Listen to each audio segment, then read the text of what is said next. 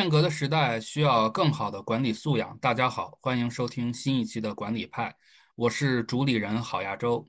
今天我们又恢复到了两个人的对口模式，来和我一起聊天的是管理派的老朋友，清华管理评论的资深编辑刘永选老师。这一期我们要交流的是阿里巴巴的张勇接受秦朔老师采访的文章。先跟大家说一下，管理派是有节目排期的，但今天这一期并不在计划之中。属于临时加更。秦朔老师这篇文章刚出来的时候，朋友圈很多人在转，呃，我看完之后就转给了刘老师。刘老师有一些读后感。此前在北大国发院的侯红专栏中，呃，侯老师也谈到了阿里巴巴这次二十四年未有之变革的背后逻辑。那么我们正好可以结合这次秦朔老师对张勇的访谈文本，继续深入分析。当然，我们需要在进入正题之前做出声明：本文本次交流的内容都是嘉宾个人观点，不构成任何投资建议。那么，刘老师可以跟大家来谈一谈，您有什么想法？呃，当时老郝把这个文章转给我的时候，我看了一下啊，是有一些这个感想。但是其实最大的感想呢，是就是我发现老郝总是有各种各样的这个想法。呃，那我想这一次呢，还是这个老郝先聊一聊吧，因为前两次其实都是我感觉都是我在带节奏嘛，我觉得这有可能会把我们的讨论陷入到我自己的这个问题意识之中，所以想这次老郝先聊这个刺激我一下，让我改变一下这个思考的方向。呃，好啊，那我就先说了，呃。首先，我们从文本上来说，这篇文章透露出来的一些信息很有意思。先是几个站不住脚的问题啊，或者是逻辑链上的不闭环。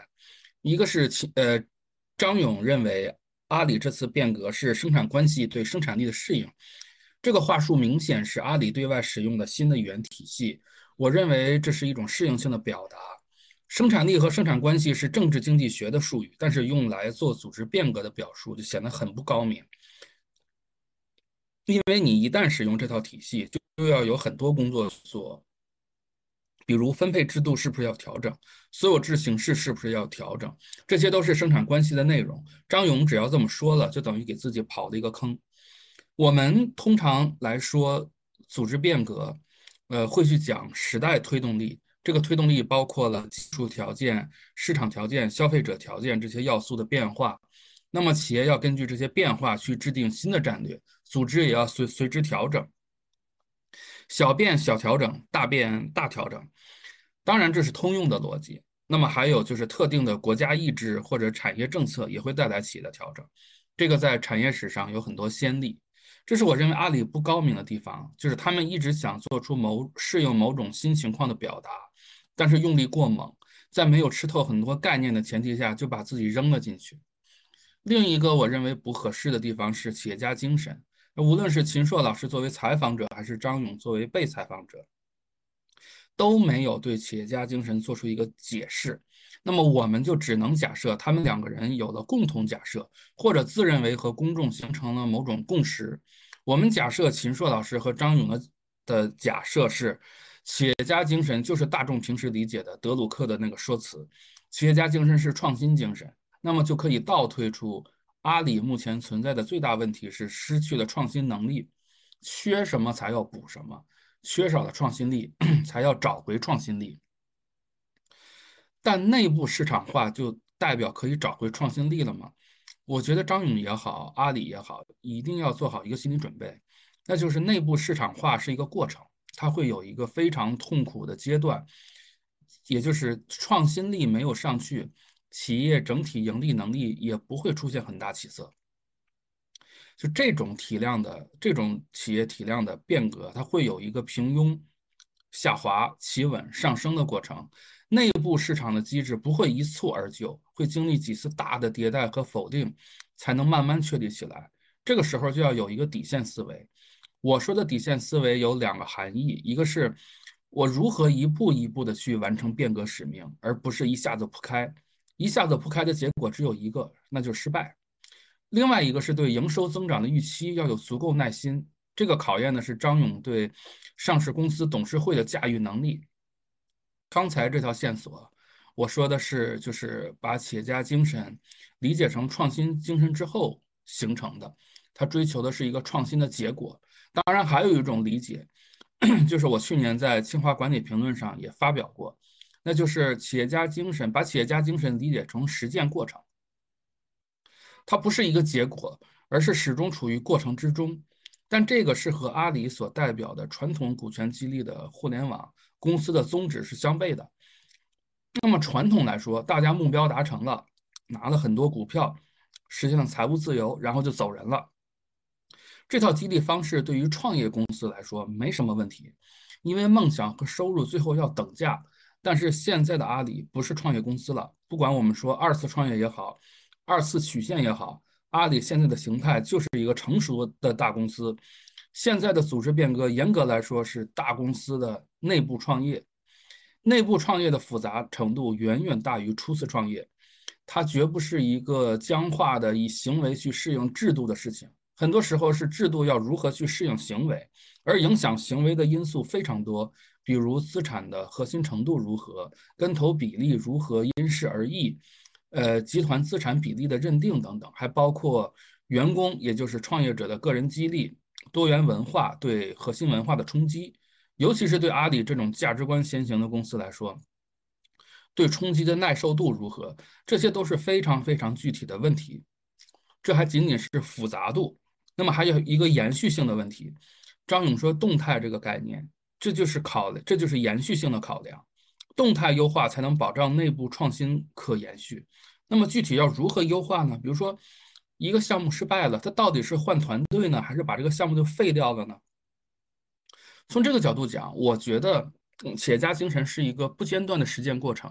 就是你靠梦想去激励员工吗？你靠高额股权回报去激励员工吗？我觉得都不是。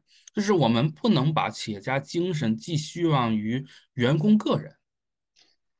呃，这个老好谈到。呃，生产关系与生产力这套话语体系，那其实这套话语体系呢，我发现啊，就是这些年大家又把它引入到这个管理的语境上来，包括大家去讨论区块链的时候，啊，也用这套话语体系。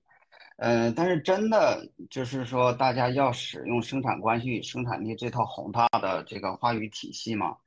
就是包括这些年，就是不同呃一些人将不同学科啊、不同层次的话语引入到管理的这个场景中来。呃，其实如果这个问题在管理学里面能够解释的清楚，没有必要去做这样的这个迁移。我觉得这个实在是舍近求远。那作为管理者呢，我觉得最好还是使用管理学的这个话语，除非他已经没有办法提供这个新的见解，但是这种情况是比较少的。那使用生产关系、生产力这样的话语呢，其实它并不能够提供，嗯，进一步的很很精细的这个分析和思考框架，那也就没有办法更好的去引导这个行动。这个最后呢，就会变成空话套话，就就成了这个话术。嗯，说到这个适应性表达，包括上次我们聊阿里的时候谈到的这个呃响应性反应，呃，其实我觉得这有可能阻碍我们更全面的去思考这个问题，或者说是呃忽视了甚至遮蔽了一些遮蔽了一些问题的这个思考。呃，如果我们去回顾，就是中国改革开放以来，就是中国企业的发展，啊，中国企业家的成长，其实我们可以发现，如果我们仅仅从适应性表达这个层面去思考的话，那其实大大低估了企业家的智慧。呃，我认为中国的一些企业家，他其实有一个特点，就是他们具备呃一种智慧，我称之为兼得的智慧。就是他们所说的话，不同的人站在自己的立场上去看的时候，他都可以做出他自己觉得合意的一个解读。然后他们所做的事呢，也会兼顾到呃关键的利益相关者的期望。嗯，就这些企业家，他们呃实际上是在这个边缘处去探索，一点一点的往前走，实现他们的目的，甚至产生他们的一个影响力。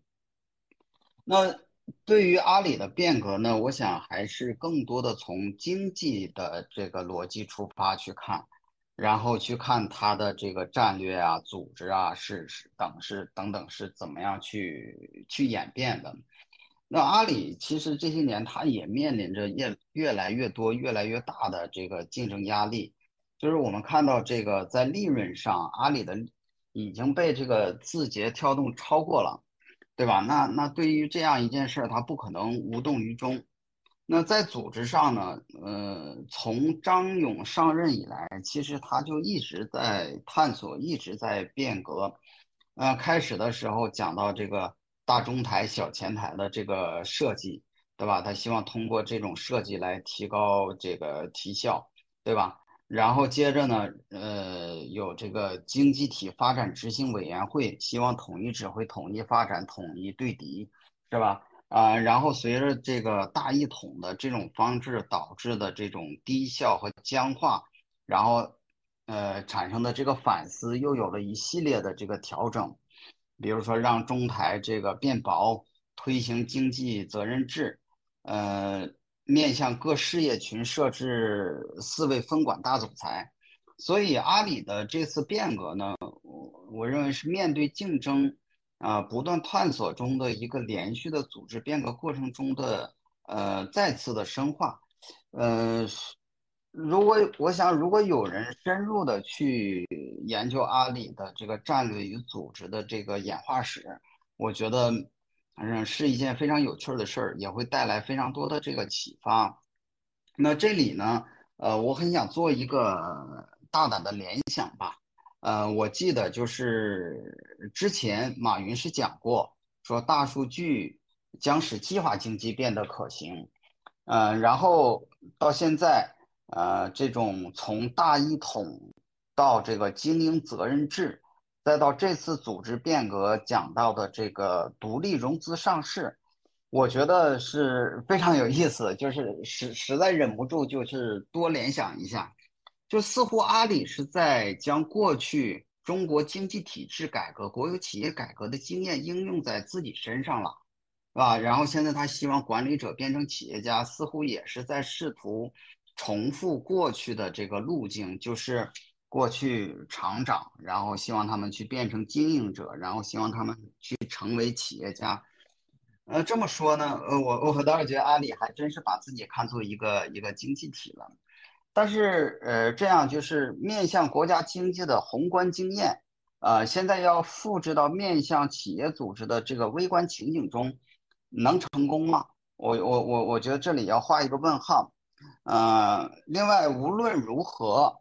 至少我觉得还需要进一步去探索，就是从这个企业组织视角下去看创业，去看企业家精神。我想这个是不可忽视的一部分解决方案，至少是这样。那奥地利经济学派呢，他有一个观点，那他认为企业家才能的本质是创造新信息，创造新知识。那组织创造新知识。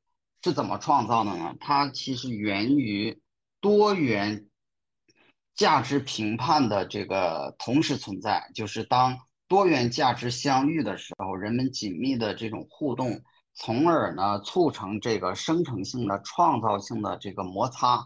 也就是说，在这个过程中，人们的这个身份会被打破，一些惯例会被打破，然后产生新的变异、新的知识。那企业家要做的事儿呢，其实他是保持组织多元价值的共存，并能够让这些，呃，不同的价值产生相互的作用，进而促成这种生成性的这种创造性的摩擦。从这个角度来说呢，企业家精神是组织的特征，不是个体的特征。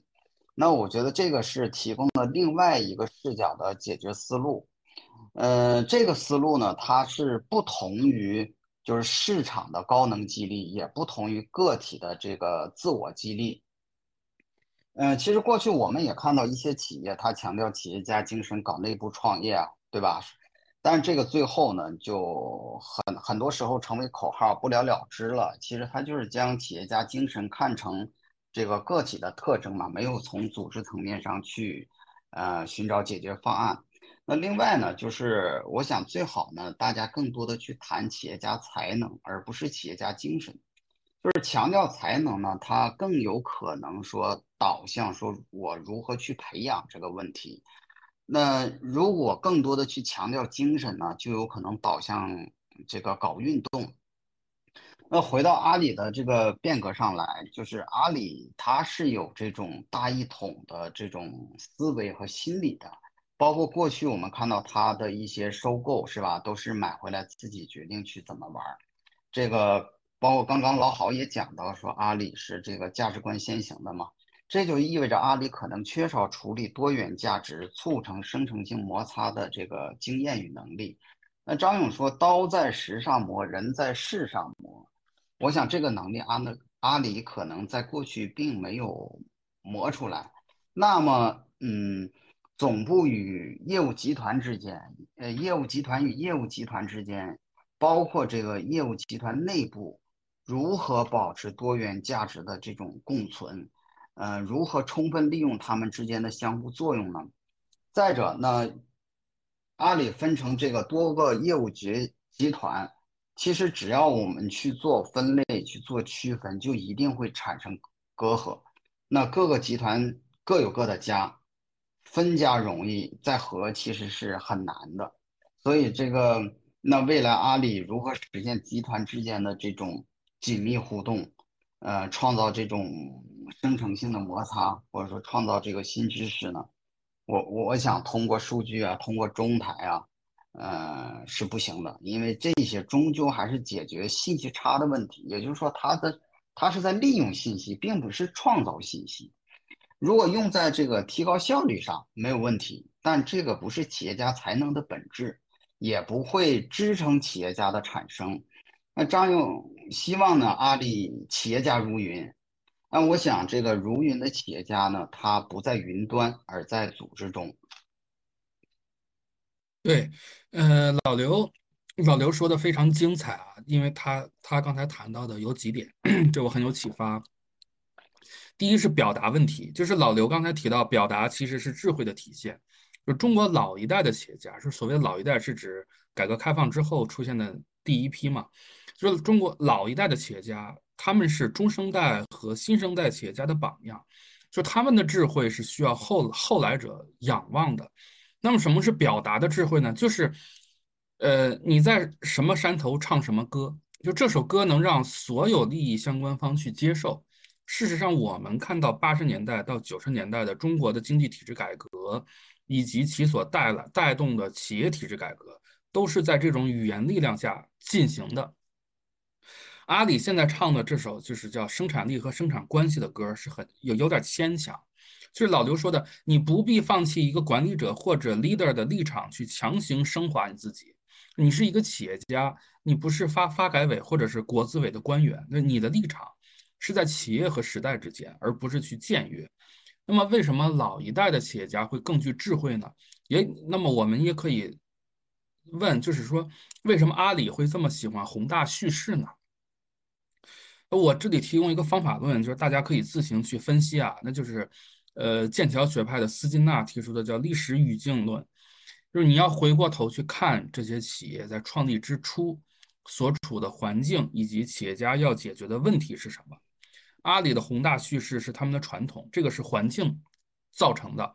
就当环境支持你的时候，你的叙事就是光荣与梦想；当环境出现巨变的时候，尤其是非市场因素的比重加大的时候，你的叙事就是僭越。刚才老刘说到阿里经济体这个问题，这在我看来是阿里叙事当中最大的败笔。但同时，我我也认为这里面有客观因素，那就是平台概念的膨胀。上次侯红老师也说的是，阿里这次变革的逻辑是去平台化，本意是对平台造成的这种权力集中的现象做出反思。当时，呃，提出经济体概念的，我记得并不仅仅是阿里，应该还有腾讯。就是这种膨胀是一种集，是一种集体意识，它是属于平台这个概念的幻觉。而不是说哪一家企业或者哪一个企业家的幻觉。我和老刘有有一个共识，就是我们从八十年代的经济体制改革和企业和企业改革当中看到的东西，大概可以映射到阿里这次组织变革。就是变革的你终极目的是什么嘛？终极目的是要释放你个体的活力。以前我们说在 B 在那个 BAT 当中，阿里是典型的战略驱动。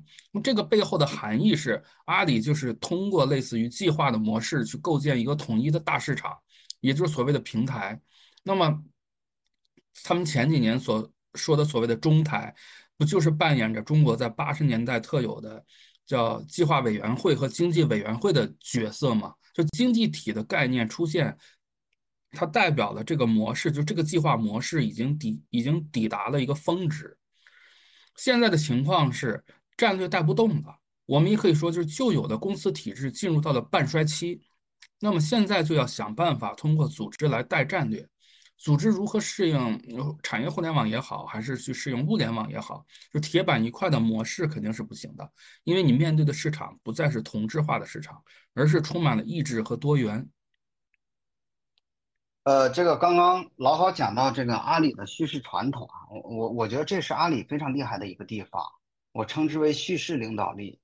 呃，我认识到这一点呢，是在阿里早期就是提这个网商的时候，我觉得这个很厉害，就是他界定或者说建构了一个新的群体，然后大家认同这个群体，觉得这个是代表未来希望的一个新体，新的群体就会有越来越多的人加入这个群体。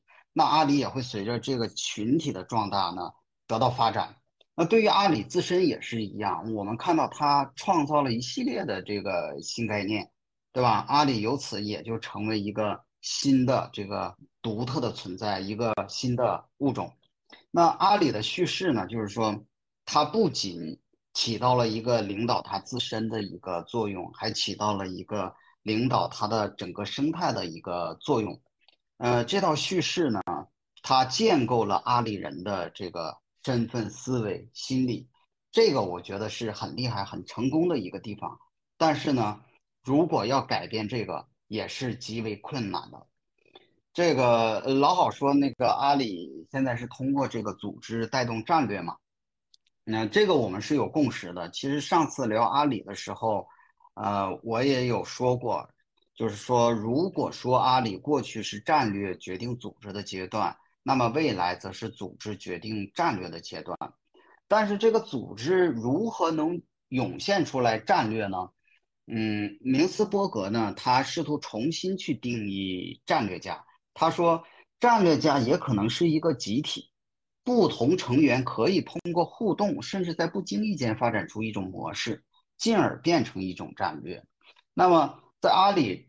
就是这样的互动如何实现呢？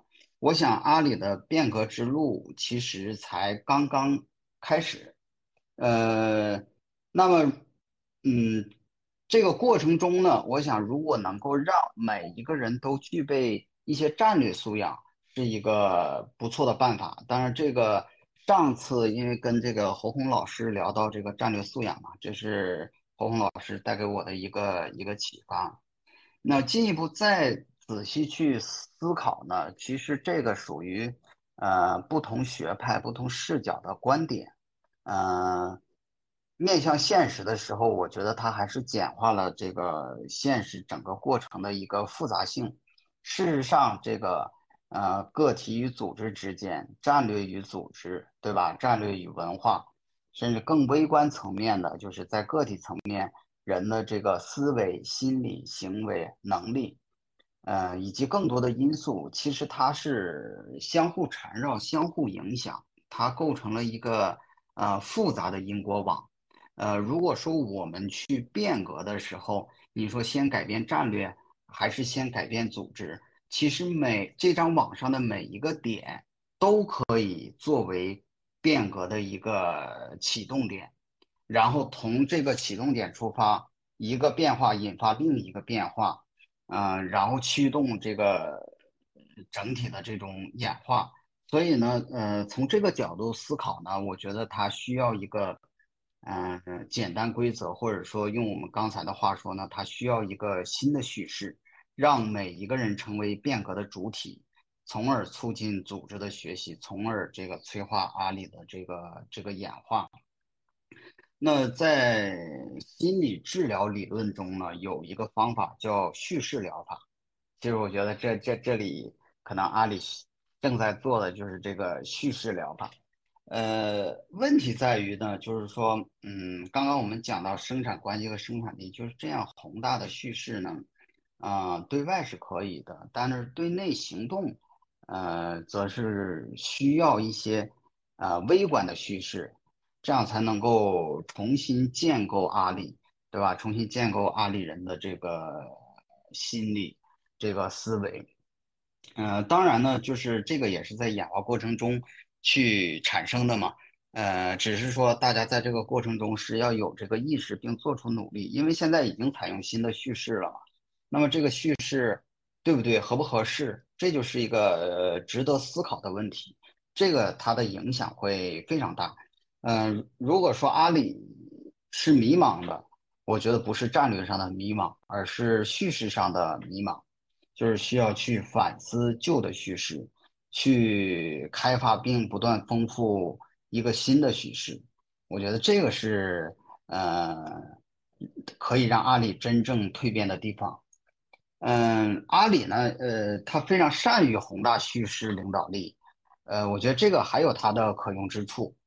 呃，只是它是用在外部，对吧？因为张勇也讲到，就是说平台的社会公共属性，也就是说，呃，阿里其实可以通过宏大叙事的领导力，去调动其生态伙伴和呃以及资源去解决一些社会问题，比如说这个低碳发展，比如说这个，呃，由平台导致的一些消费文化的变化，你怎么样去调整？嗯，之前呢，我是将这个称之为社会领导力，就是你去呃推动社会的发展，推动社会的变革。嗯，就是呃，刚才和老刘 主要是聊的就是关于叙事的这个问题。那么其实文中还有很多，还有一些其他的问题等待我们去聊。嗯，除了企业家精神之外，我觉得还有一个概念可能是，呃，在张勇看来，起码从我个人角度来看，是有一些些曲解，那就是市场，这是一个很关键的问题，甚至被抽离出来，就是用在了标题当中。呃，张勇的原话是这样的，就是说，所谓市场化，就是你的价值由市场决定。比如你到市场上融一次资，就知道你在投资者心中的价值了。市场化意味着你的工作我满意是没有用的，你要到市场上让别人满意才真的有价值。仅从这句话的表述来看，张勇认为市场化就是社会化，而资本呃，也就是而且是资本的社会化。那么阿里总部它就会变成一个财务控股公司，呃。其实对于这个定位，上次跟侯侯老师我们聊的时候还不是很确定，但是看到张勇这个表述之后，差不多我认为是这样了。那么我认为，呃，内部创业对于内部创业公司而言，重要的不是社会化资本的认同。按照我的经验，如果阿里时时保持控股状态的话，社会化资本也进不来。就是用用用户的认同是最重要的，因为用户代表市场，用户代表价值创造。这就是要解决员工为谁而战的问题。阿里说用户第一，呃，那员工就是要为用户而战。也就是说，内部创业的目的不是创造亿万富翁和千万富翁，而是解决大企业病。为了让企业保持就持续保持和用户的紧密程度，内部创业要解决的核心问题是围绕市场，也就是围绕用户的价值创造而产生的一个合理机制。这个机制就包括小微团队和个人的激励，而这个激励必须是动态的，否则最后就成为了死胡同。就前面说的一个项目孵化出来之后，不管是上市也好，还是被母被母公司回回购也好，员工获得静态收益之后就失去了奋斗的动力和方向。那么大企业病它还会再有。所以张勇说的经营责任制，它是一个很粗糙的理念，说它到底是承包制。还是股份制，那么责任和收益如何动态判定？如果没有一套全新的机制的话，经营责任制看上去是在放权，但放到哪里呢？目目前来看，还是放到了各大业务板块的一把手那里。我认为这肯定是不行的。就距离市场最近的是员工，不是一号位。互联网公司特别喜欢强调强强调一号位这个概念，尤其是自媒体动不动就喜欢搬出这套说辞，我觉得这是恶习，就是一号位说的多了，最后就成为权威了。真正的市场化的转变是要转变员工的思维，就是你从打工者向创业者去转变，能不能让员工主动去跟投自己的项目，就把自己的切身利益和项目的前景捆绑在一起。市场对很多成熟大公司来说，其实是意味着风险。员工能不能为自己的决策承担风险？我认为这也是企业家精神。人们总是听德鲁克的半句话嘛，就是创新精神就是企业家精神。但后半句不听，后半句就说创新可被管理。为什么是可被管理呢？就是你能承受创新失败带来的损失。经营责任制还有一个问题，就是各自为战，一盘散沙。阿里应该是想到这个问题了，所以为了保持一个战略重点或者叫战略的凝聚力，他采用了张勇亲自挂帅阿里云的做法。我认为这肯定不是长久之计，因为它不是采用一种市场化的 O 耦合方式，而是传统的这种权威主导。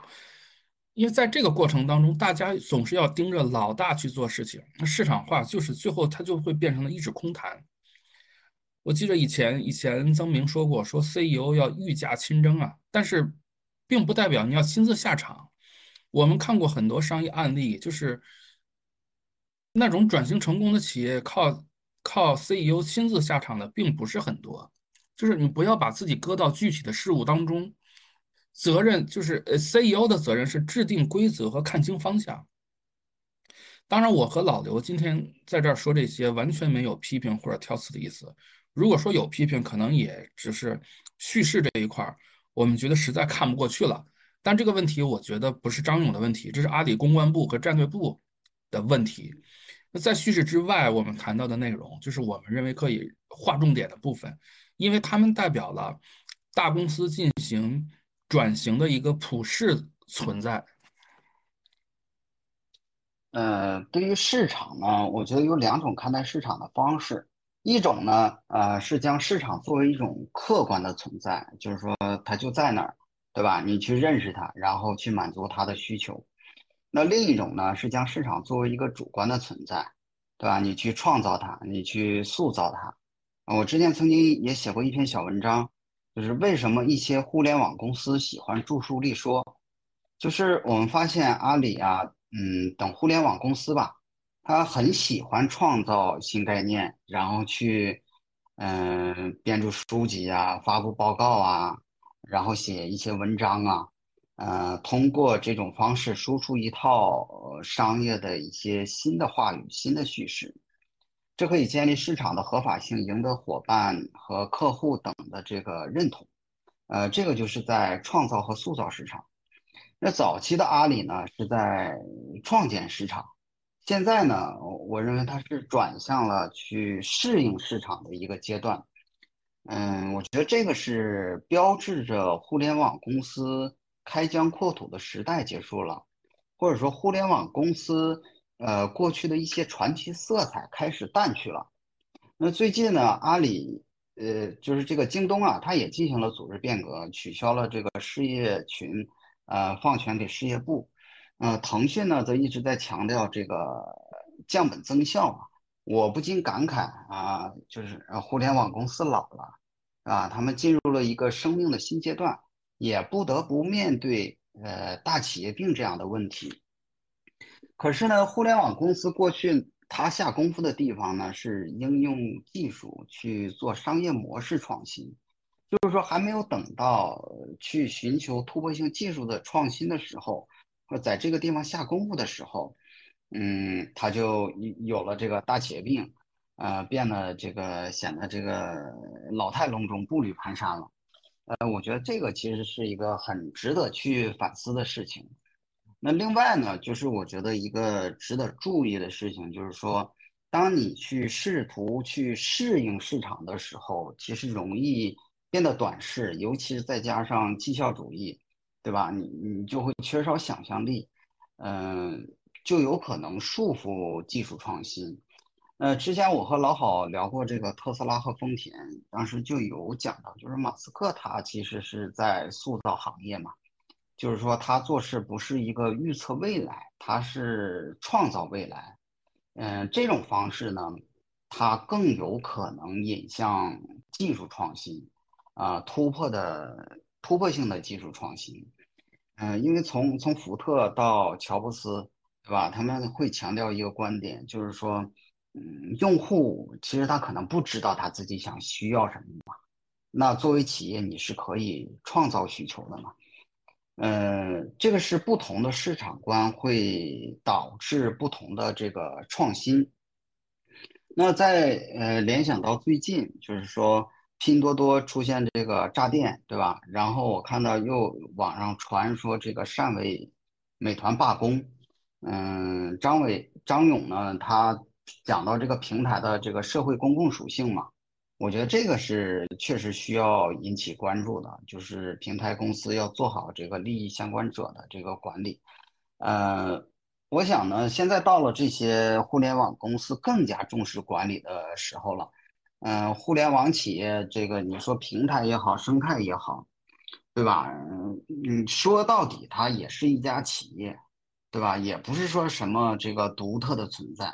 对吧？其他企业走的路，你肯定也要走；其他企业要练的管理功夫，你肯定也要练。就是过去那些说互联网公司做得好，是因为没有管理的人，我觉得可以醒醒了。嗯，老刘说的也是我想说的。呃，我尤其非常认同，就是张勇说的平台的社会公共属性。而且我认为张勇的这个说法比马化腾的科技向善更实在，也更具有善意。就科技向善的逻辑，还是强调了科技具有塑造制度和社会的主导权。其实这是非这是非常危险的思想。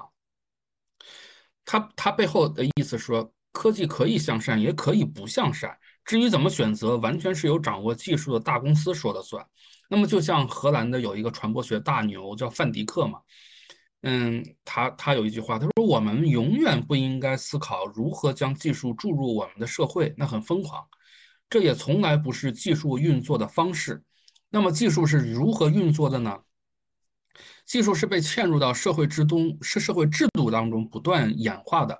比如，欧洲的电视系统和美国的电视系统就完全不同。那么，中国的电视系统又和欧洲的和美国的又完全不同。这些系统都是在各自的社会制度当中运行的。那么，说到平台，它也是一样。平台说到底。它的底层是技术，是接口，是数据流。我们讨论平台，不能也不可以将其拿出来单独讨论。那平台嵌入到呃整体的社会系统当中，就形成了一个平台生生态系统。这个生态是由经济金融系统啊和商业模式共同驱动的。当多个平台嵌入到社会系统当中的时候，就形成了一个平台社会。为什么前几年人们对互联网平台公司有诸多微词，下至老百姓，上到上到政府高层，都对平台有不满？就是因为平台作为概念被过度理解了。我们前面也说过，它是幻觉产生了，膨胀了，那开始影响社会系统的正常运行了。这里就要说张勇表达出来了一个终极悖论，就是社会，就市场和社会的悖论。那么。他说：“阿里要用市场化的手段去激发，呃，高管或者员工的企业家精神，同时又要兼顾平台的社会属性。那么我们都知道，市场和社会是两个系统，在经济学里，市场是可以独立运行的。这个矛盾怎么调和呢？呃，我我我在这里说这个问题不是虚张声势，而是有很现实的考量。比如一个新的项目，按照张勇的说法，被社会化资本认可了，那么它也就有了野蛮生长的机会。”但它又很可能会造成社会系统的排斥。那么最典型的莫过于钉钉当年和小学生之间爆发的那场堪称中国商业史上的奇葩之战，是吧？钉钉的评分到现在都没上去，据说跟那个时候也是有关系的。呃，就这个时候，决策层该怎么去思考？当然，我们可以说钉钉要对钉钉做一些产品限制，这样这样就可以了吗？就钉钉对员工生活的入侵，至今都没有得到一个很好的解决，就是它甚至有可能会发展成一种症候。那我再引申一下，就是嵌入。刚才我们谈到嵌入啊，那么嵌入是谁提出来的？是卡尔，是卡尔波兰尼。是哈耶克那个时代，呃，是哈哈耶克所面对的最伟大的一个论敌。那么他提出了市场经济是人为形成的，那么它会拖欠于社会闭环运转。那么市场的权力过大，呃过大，社会保护运动就会发生。那波波波兰尼在世的时候，它的价值还没有被完全认可。那么在网络时代，嗯，社会的复杂度大大提升，嗯，加上平台主导社会，这个时候波兰尼的价呃价值被再次看到。我们现在所说的利益相关者，其实不就是波兰尼思想的延续吗？那张勇张勇强调社会资本的认可，我觉得这还是旧的思维方式啊，因为资本是同质化的，资本只会看到回报率。但在现实当中，尤其是在中国当下的系统当中，我们不能这么去把市场做简单化理解。从强调平台到强调生态，也是有着这种就是思维转换的内涵在其中的。平台要去平台化，要去掉权力的幻觉，阿里也要去平台化。嗯，这个技术、市场、社会这三者之间有着非常复杂的关系。嗯，相互作用过程中呢，会有非常多的这个非期然的后果。这个老好，嗯，最初是学习这个传播学嘛，我这里边也班门弄斧，引用一句传播学领域的学者说的一句话，就是罗伯特，呃，麦切斯尼说的。他说，技术越是重要，意想不到的后果就越大。嗯，我也不讳言，就是过去谈到这个技术的后果时。我认为应该多一些人文精神，但是这个只是一个方面，就是面对技术的非期然后果，其实企业需要，呃，更敏捷的这个治理能力。嗯，想想就是这些数字技术的这个发展，就是每一个技术，他们都是带着童话般的美好承诺走进人们的视线的，但是结果如何呢？那些似乎是技术与生俱来的许多承诺。比如说这个去中心化，对吧？不但没有实现，还走向了反面。所以麦彻斯尼说，呃，如果没有战略，没有战胜资本，那将证明数字革命可能只是一场有名无实的革命，那将是一个讽刺，一场悲剧，提醒我们人类社会的潜在可能与现实之间差距越来越大。腾讯讲这个科技向善，阿里讲平台的社会公共属性。嗯，包括大家谈这个平台社会责任啊、利他呀，这些，嗯，怎么样才能够取得实质性的进展呢？嗯，怎么样才能不被大家说仅仅认为是一个唱唱高调的行为？我觉得很重要一点就是上次和，呃，王亚军老师聊的那一期，当时聊到的就是说，这不是一个价值选择、伦理选择的问题，而是一个能力培养的问题。就当我们认为像，嗯，向善呐、公共性啊、利他呀、责任啊这些，如果你把它当成一个道德问题的时候，大家就会基于，呃，对他人的预期选择放弃。嗯，大家觉得这些东西就太虚了嘛，然后都懒得甚至不屑于去谈这些事儿。但是如果我们认为这是一个能力问题，呃，就会认为它是一个可以解决的问题，那。现在没有解决，是因为没有找到好的办法，没有相应的这个能力。嗯，张勇呢，他他认同秦朔提到的一句话，就是良心是最好的枕头。那光有良心是不够的，还需要有能力，要有方法去解决问题，呃，去敏捷的应对那些非期然的后果，去处理刚刚老好提到的，就是这个市场与社会的悖论。腾讯呢是在一九年讲这个科技向善啊，我记得，然后现在这个张勇讲平台的社会公共属性，嗯，我们只能拭目以待，看它的这个实质性的进展了。嗯，对，就是老刘刚才提到的能力问题，就是嗯，真正在处理呃，就是处理市场和社会，因为这个。市场和社会的悖论，我认为是一个相对来说很高级的，或者说是更加偏向于终极的一种悖论，而而这个还是其中之一。那么再往下，还有一些企业的愿景啊什么的，就是说处理这些问题，如果只是认，只是说，呃，用张勇和秦朔他们认为所谓的良心是完全做不到的，因为你就会发现，如果你讲良心的话，这个事情就没有办法去做了，它是一个能力问题。只有把它作为能力来看待，这些问题才有可能去解决掉。所以老刘说的很对，就是能力达不到，你想想想什么都没用。就今天和老刘就秦朔老师，呃，采访张勇的文本聊了一些东西。我们本意不是在批评谁，而是我们觉得这个访谈暴露出来的一些内容是，或者是暴露出来的一些一一一一些思维吧，是普世存在的。呃，至于阿里这家公司以及这次大变革，我们会持会持续关注。呃，会持续关注。毕竟，在整个中国互联网领域当中，像阿里这么重视管理、追求管理创新的企业少之又少。阿里是有理想的。呃，至于这次变革，我我们的看法是，这是一个好的开始。但如果以此次为起始点的话，那么阿里要做好至少五到十年的这种思想准备。呃，就是否则它很难发生天翻地覆的变化。起码从现在来看。我们我们认为很多事情是在张勇那里还没有完全想清楚，呃，变变革的深水区对于他来说还是有一定距离的。